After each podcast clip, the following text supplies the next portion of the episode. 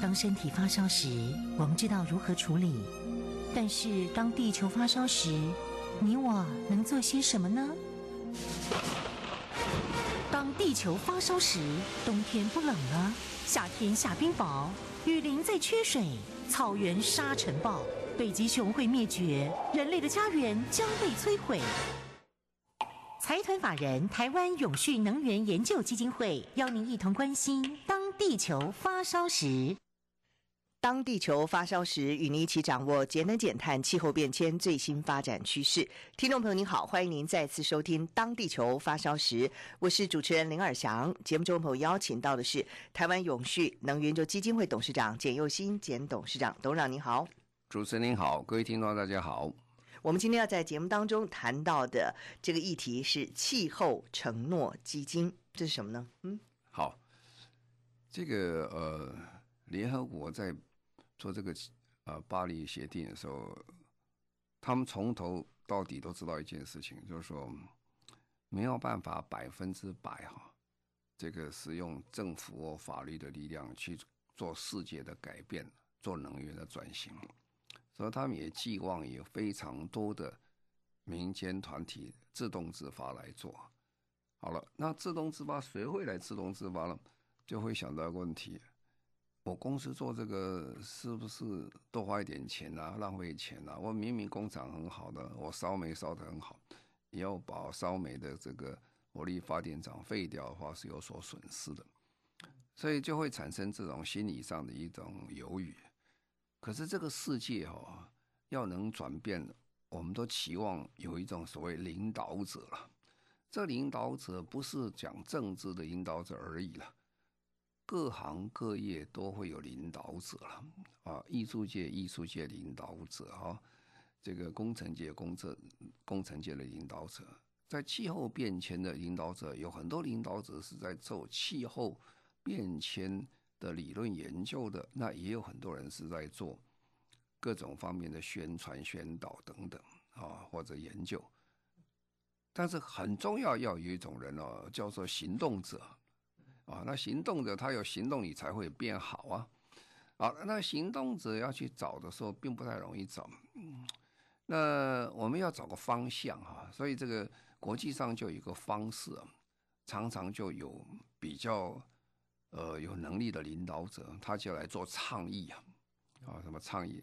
倡议以后，大家就觉得这很好，我就跟着会做，然后跟进在做。比如说，现在在气候变迁。里面做能源转型最有名的一个倡议啊，对台湾影响非常大。我们叫 R 一百哈，就是说绿电百分之百了啊，就是说将来我在二零三零或零四零或五零年啊，他承诺哪一年？他说我绿电百分之百。开始这个时候没有什么了，这个绿电百分百，最近他们承诺的公司都是全世界有名的品牌公司啊，苹果啦。沃尔玛啦，或者是 Microsoft 的这些，他们都参加啊。那他们参加，现在把这个数量加起来已经很可观了。这些公司，他们承诺这样的话，呃，他们的公司本身的用量大约已经超过台湾的总用量啊，三千亿度左右哈，这很可观了，非常可观的一个数字。好，那现在大家都开始做承诺之后呢，那就可以减少这个二氧化碳排放。可是呢，这个承诺者做倡议的时候，要能够被大家接受了啊，也不太容易的事情，而且还有一点经费啊。那刚才讲 R 一百是非常成功，到目前为止啊，影响很大。原因我刚才为什么特别提我们自己呢？因为它里面很很多大公司、品牌公司，像苹果都已经开始宣布了，我要达到我的百分之百绿电，不是说我只有在美国。苹果公司总部百分之百而已，他要所有的供应链通通百分之百。嗯，哦，如果总公司就容易了，就做得很快。啊，供应链是不得了的事情啊，从美国一直跑跑到台湾，跑到中国大陆一大堆，大家通通要做，我就很紧张了。你可以看到我们的台积电最近为什么会去买海上风电的原因，就是说，如果以现在老实讲，在台湾现在的发展，到二零三零年，我们其实没有能力。提供这么多的这个呃电子业的做这个百分之百的绿电，因为量需求是非常大，而且台湾的经济还在成长，特别是台积电还在成长啊，所以他就又去找绿电啊，所以这个影响真的是非常大。好，那现在呢，呃，那也也有也有些人开始做的时候，他开始的时候并没有特别觉得啦。那今天我要特别提这个，就是亚马逊呢有一个，他们成立一个叫气候承诺基金哈。那亚马逊这个公司，老实讲也是全世界很少有的公司啊，在短短二三十年呢，从平地一升起啊，变成现在全世界巨无霸。如果算是公司市值的话，可能是全世界的前几名的了啊。那不算了，它还在成长，它不是停的啊。尤其这一次在疫情之后啊，大家都用邮购了，就不再去到商界去买的时候，它他其实是。整个疫情中的受益者了啊，因为他的这个啊公司的营业额大增，那这个公司成立成长非常快啊。但是公司过去并不是很有名做 CSR，说这个做企业社会责任或者企业永续的公司。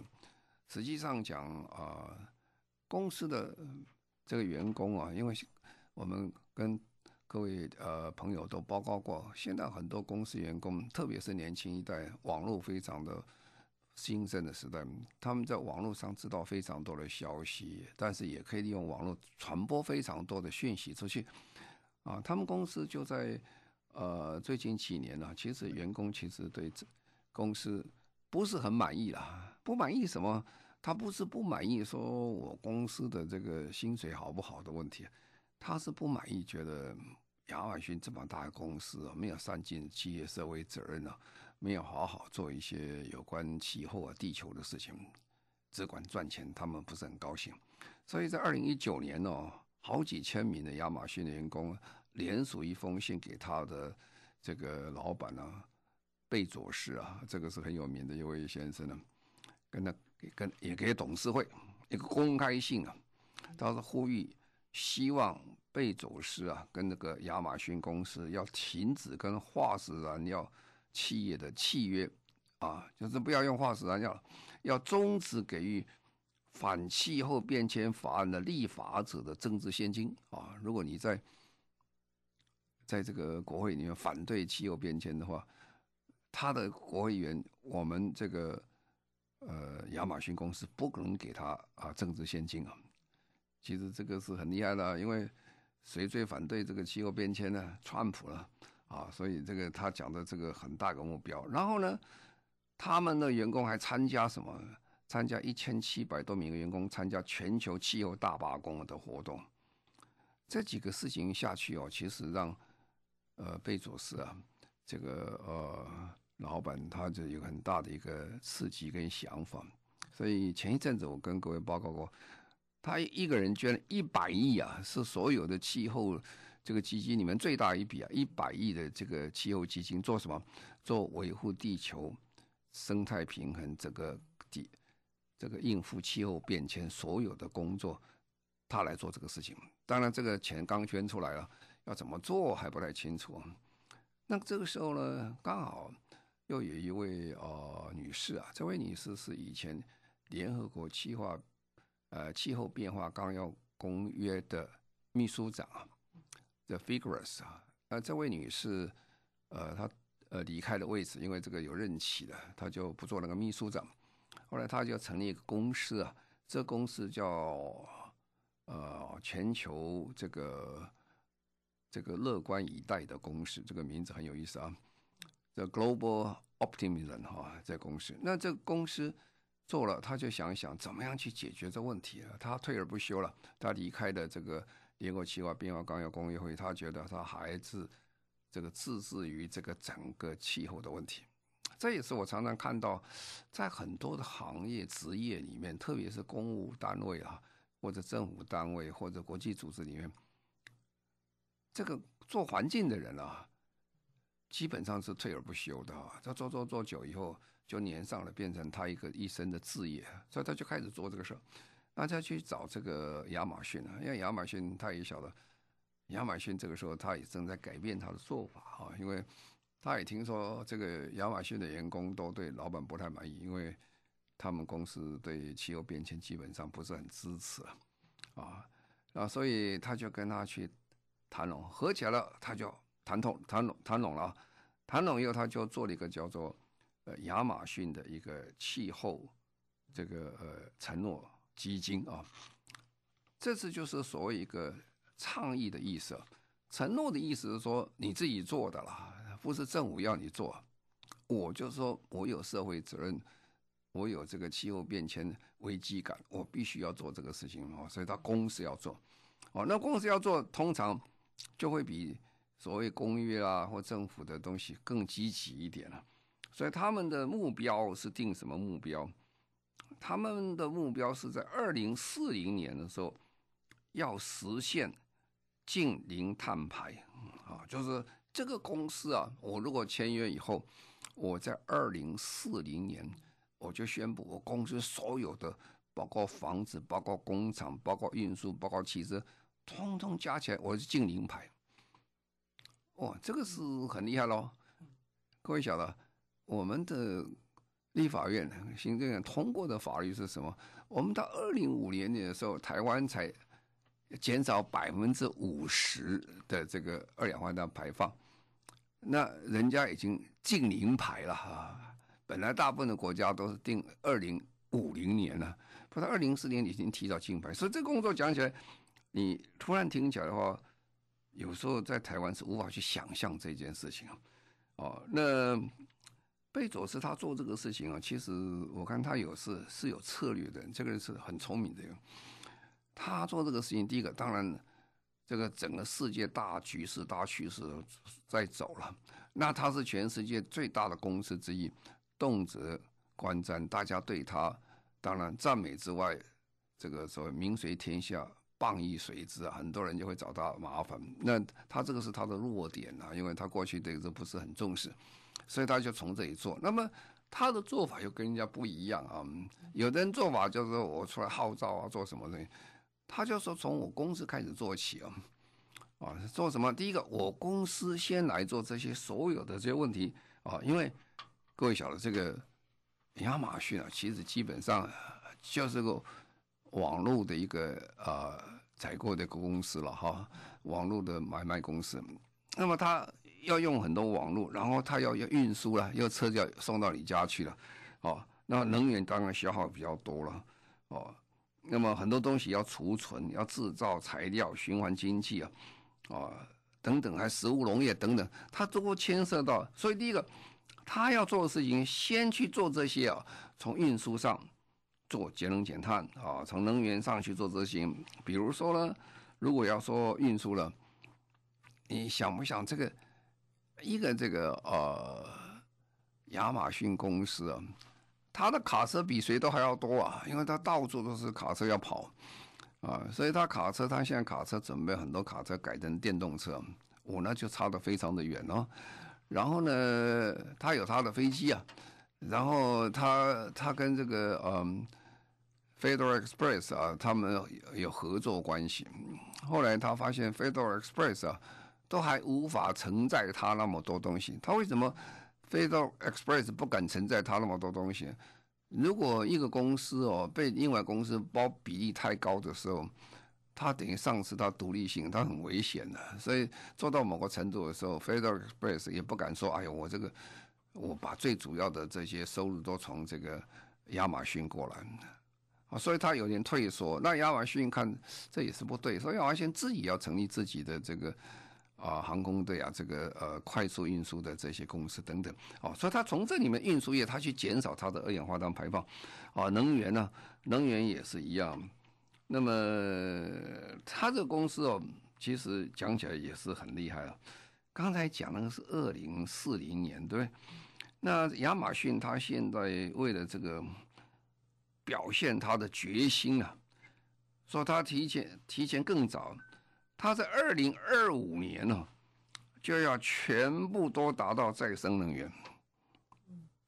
讲起来听起来是也不太可思议啊，不过它一个公司了哈，不过公司很大了哈，这公司非常大，它就要达到这个呃再生能源，二零二五年哦，就在五年之后了，很快了，就要达到它再生能源百分之百的目标。然后呢，它在全球再生能源专案，它已经有九十一个了哦，这些再生能源呢，呃，它目前、啊，已经觉得目前可以生产这个七百六十万的这个七百六十万度的这个能源，大概可以撑六十八万户美国的这个家庭了哈。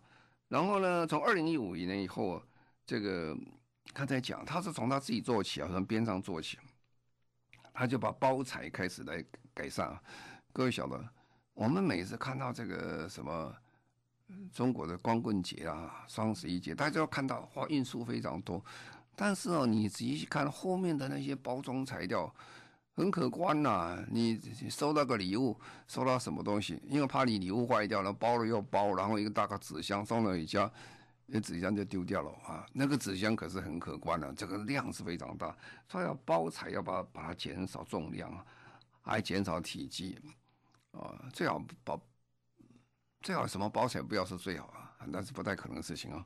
所以呢，他省下来八十八万公吨的包材啊。然后这个可以等于可以做差不多十五亿个这个包装盒，所以他从本身开始做起。那他这样做了半天，他觉得还不够啊。他说：“如果我一个公司做不行，所以他才会参加做一个承诺基金啊。”那承诺基金刚才讲讲的是呃不复杂了哈。那要承诺什么事情啊？你总是告诉我你要承诺什么事情啊？第一个要承诺就是说呃要做报告啊。我我们。在台湾有时候听到做报告，就讲哎呀，是报告形式主义。其实做任何的这些永续的人哦，都想了解这些永续的第一件事情就是透明化，就是先做报告，你到底做了什么东西？而且你做以后你要经常的报告啊，不是指一年出一本报告。以前我们在呃台湾开始推行这个。企业永续报告书或者叫做社会责任报告书，的时候很多人讲说：“哎呀，我一年就写一本嘛，是这样。嗯”一年写一本啊，写完就已经变了，一个公司变那么快了。所以现在报告书都是什么？都是上网的，你随时要变了，因为你你这个月又变了什么？没变谁？你就跟着跟着 update，要把换新的东西是。所以呢，他就要说，第一个，所有的公司要非常清楚报告他的公司。他的这个温室气体啊有多少啊？其实这个讲起来，在台湾讲讲哦就很难的事情，因为大部分台湾的公司啊，其实都搞不清楚在公司的这个二氧化碳排放排多少。其实很大的公司，我看了都不太多啊。这是第一件事情啊。第二件事情，那你就开始做，你怎么样去把这二氧化碳把它减少啊？普通二氧化碳减少有几个方向，第一个就是说啊。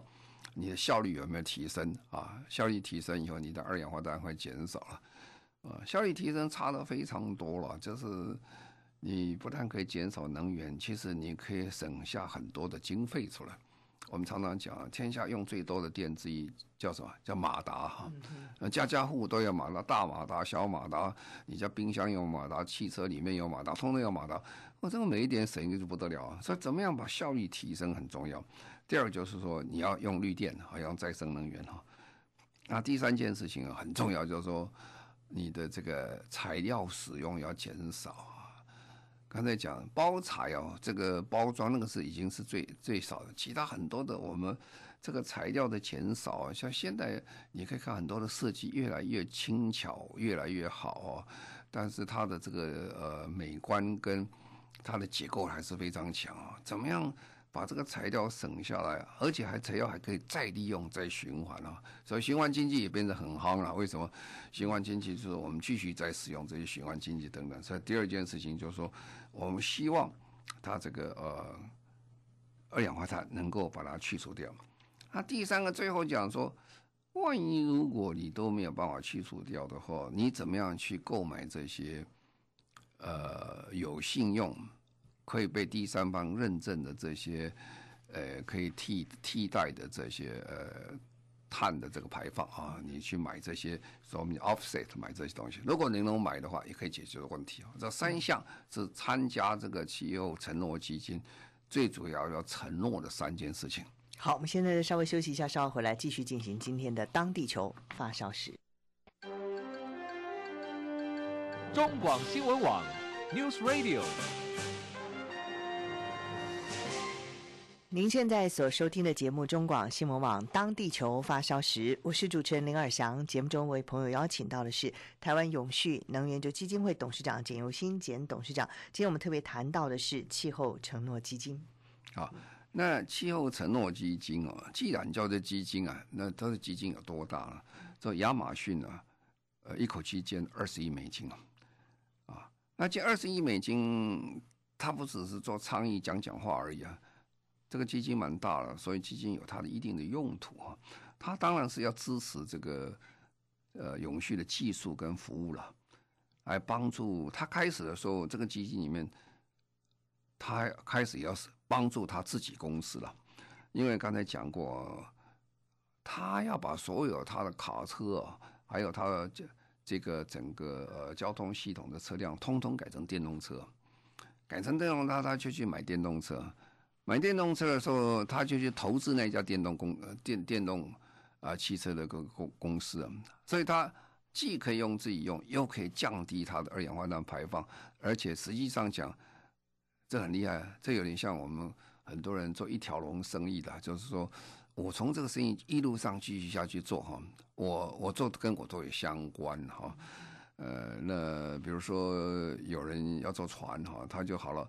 我如果做一条船哦，当年长隆海运就是这样，他做船的生意，做船，做船了以后，呃，他用这个货柜来载，所以他就开始开货柜厂啊，就做自己的货柜出来，啊，然后他要运输就成立自己的货运公司，啊，这就一条龙的做法就是这样。那这个呃，亚马逊也是这样，他他要买车，他再买汽车买这几十万辆，不是买一点，那这量实在是很大。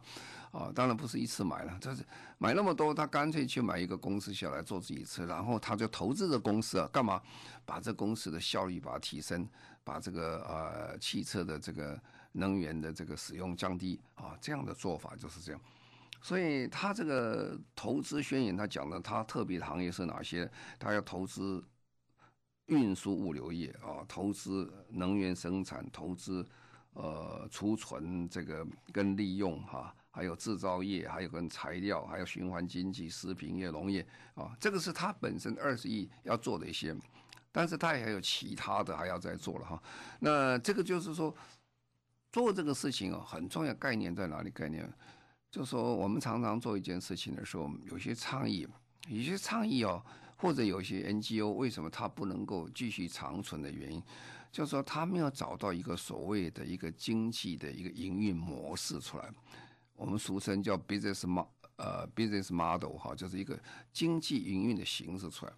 那所以呢，你钱投进去用光就没有了。他不是啊，他这个投进去以后，继续把这些刚才讲的行业，他把研究出来，然后他本身还可以创造新的利润出来，利用新的利润出来，再继续再运转。再运转的结果就是说，二氧化碳就可以逐渐逐渐把它减少。它是非常聪明的一个事情。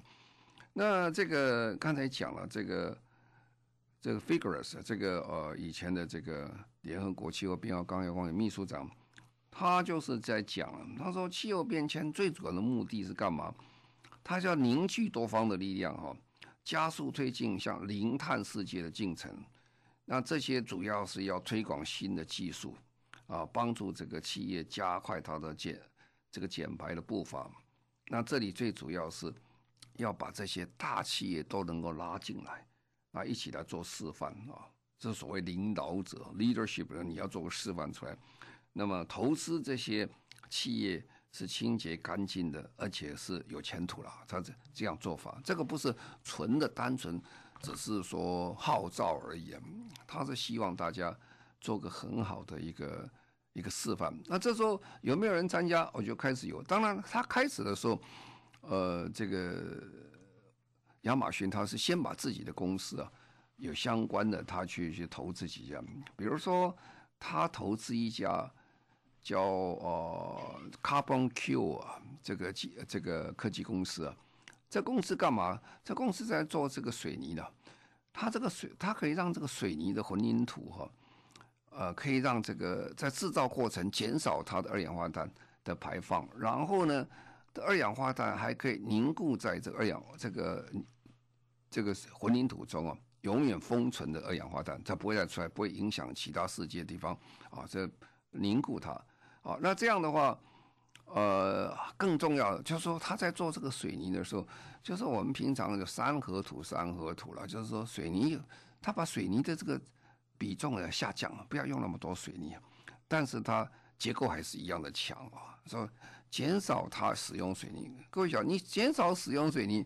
基本上就是减少二氧化碳排放，因为水泥制造过程中，它是一个大量排放二氧化碳一个行业，就是这样。所以它把它减少掉，啊，这是他们的一个这样这样做法。所以新的建筑物，他们对这个事情讲起来都是很有兴趣啊。怎么样从水泥上去减少它从制成一直到使用凝固这些二氧化碳在水泥里面，然后呢，在这个呃结构上也不减少它的力量哈，这是很重要的事情。那另外哈，还有他投资的公司，呃，叫帕恰马这公司啊。这个公司专门干嘛？它是专门在这个森林里面呢，怎么帮助这个森林里面了解固碳啊，在森林里面可以吸收更多碳，让个人跟组织哦都可以制造支持这种新的方式哦，来减少二氧化碳的排放哈。那这个是当然，这个是也是投资他们做这公司了哈。然后在这个另外一个公司，他们来做，比如说这个叫做红木的一个这个叫 Redwood Materials 红木的这个材料公司，它专门在回收这个电动汽车电池，并利用它的这些零件，因为我们都知道，现在全世界。在环保里面最大的问题之一就是电池啊。我们平常在台湾电池要回收，因为电池里面有很多有害气、有害的物质在里面。如果你到处乱丢乱撒的话，会污染我们土地或污染的河川啊。那将来其实是现在了，锂电池很多，锂电池也很多，锂电池里面也是非常多的成本在里面。说怎么样去回收这些锂电池？这样的公司其实他也在投资的方向，他觉得这个。要继续在循环循环经济啊，怎么样这些拿回来继续再使用？尤其啊，呃，他投资的公司哦，已经他已经跟他 order 十万辆的电动车辆，那这电动车辆在走的时候，这些电池怎么办啊？所以他就必须一系列做这个事情。所以刚才讲，这是一条龙的做法。这个人很聪明，他一面做环保，一面做气候。这个变迁的这工作，然后他也可以从中间做一个长远的，可以有很好的营运的模式来做这个事情，啊，所以我们常常讲，就是说我们在做任何东西都想，第一个想怎么持续，怎么会长久，就是这样，啊，那等一下我再讲，其实还现在还有很多公司都已逐渐开始加入这个，这才开始没有多久了哈，我相信再过不久将来啊。这个呃，承诺基金会越来越大，参加人会越来越多，因为这个基本上它是利用一个经济的一个模式去推动一个环保的工作，得到一个 win-win，大家都得到好处的一个方式。嗯，好，我们现在稍微休息一下，稍后回来。中广新闻网，News Radio。您现在所收听的节目《中广新闻网》，当地球发烧时，我是主持人林尔翔。节目中朋友邀请到的是台湾永续能源研究基金会董事长简又新简董事长。今天我们谈到的是气候承诺基金。好，那这个我们在做看着工作，哪些公司会参加了？嗯，呃，美国有一个很有名的公司 Best Buy 哈。这个等于一个像百货、像物流这样的公司，他在做什么事情呢？他就说第一件事情啊，他在讲这个也不是只有一个新的 model，他本身要做二零，如果要到二零四零年要要把它这个二氧化碳都要减少的话，他第一件事情要提高效率啊。哦，所以当然第一件事情，这公司做了很多 LED 照明的，这最简单的事情了啊，还有空这个开始用这个。Hybrid 就是说我们这个油电车等等的，然后开始用电动车，哦，这个很快哦，从二零零九年到现在啊，他的公司已经减少百分之五十六的呃碳排放啊，然后他就开始对太阳能电开始投资，他们自己做太阳能的电厂啊，这个电厂每年可以让他自己两百六十家他的这个卖电啊可以再使用，然后透过哈。这个我们平常讲啊基础这个科学基础的碳目标哈，因为我们这个你讲碳目标到底讲多少？我们常常会觉得有人跟你讲说：“哎呀，我要可以减碳减多少？”我就跟你讲百分之四十，百分之五十。那第一个，你到底是不是真的减那么多啊？你这个有没有用科学的方法去衡量、去计算啊？那个目标到底是对不对？啊，所以现在在全世界很流行啊，叫做科学基础目标了哈。他说你要照他一套一套这个逻辑方式去做，要去减碳啊来做。那公司他打打算在二零三零年呢，呃，十年之后，他就所有的业务中碳排放减百分之七十五了。哦，他不但是说自己减百分之七十五。他也要帮助他客户再减百分之二十啊，那么这样的话，他可以这个公司节省到五十亿美金左右的事业成本啊。所以我刚才讲就说，做节能减碳，其实最后其实对公司是非常有利的，看你怎么做。那这种对这公司讲哦，这个 Best Buy 啊，他公司比如说他整个车队的电气化，提高的效能，再生能源、绿电的投资啊，那最后。开发那个碳补偿的专案啊，如果不够用，去购买这个碳补偿的专案出来，所以这是他做的很成功的一个一个 case 哦，他是这是算是一个前几个前几名去跟他加入这个承诺。那另外美国还有一个很有名的工程建筑跟能源公司啊，哦叫 McKinsey 啊，他做了一个三重计划，那么他是二零二五年哦，他要使他的这个。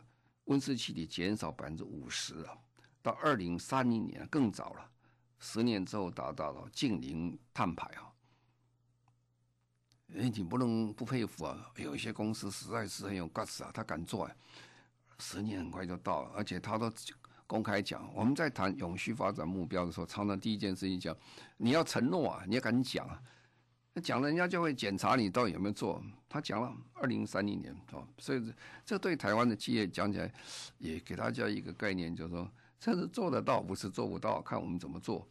哦，那他这些哦，他的做法了，因为他是建筑了、能源的这工程公司啊，他把他跟他大楼的业主了经营了合作哦，提供这些零碳排啊。啊，能源共享、高效率跟建筑物这些目标大楼，跟他们合作，把他们从这个能源的这个消耗变成一个很好的电网的服务出来，所以他是也有技术了。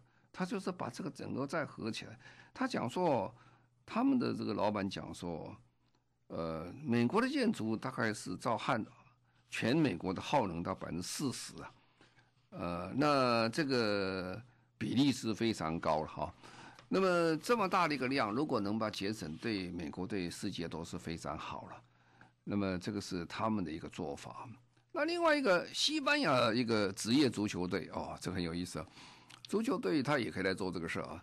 这个足球队各位晓得，足球队在做的时候，第一件事情啊，呃，他如果做不完的时候，他去去买这些认证的。环境保护专购嘛，碳补偿啊。第一个，他有决心，我一定要把它做成啊。做做不成呢，我还去买个碳补偿。这个俱乐俱乐部它有一个很大的一个这个基地啊，有六万个人的一个这个球场。哦，第一个他就开始按照智慧照明系统，减少一次性的塑胶的依赖哈。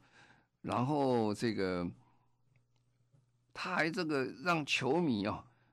都晓得说，我们这个球场啊，我那个俱乐部是一个表率了，在比赛的时候，一定要这个设计一套方式，让每一个球迷都来减少碳排放啊，啊，所以这个很有意思啊。这个球队它本身，不各位讲，球队其实等于公司一样，他这个做的时候，他让球迷一起，大家一起来捡啊，所以我是觉得蛮有意思啊。所以气候承诺给我们一个概念，就是说。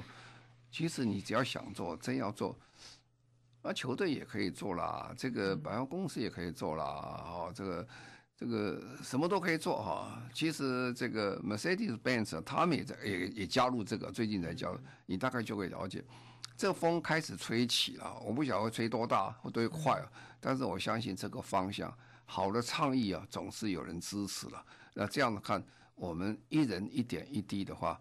那个气候变迁问题总是有一天我们可以把它解决了。非常谢谢台湾永续能源研究基金会董事长简尤新简董事长，谢谢您。好，谢谢各位，再见。也谢谢所有听众朋友您的收听，我们下个星期同一时间再会，拜拜。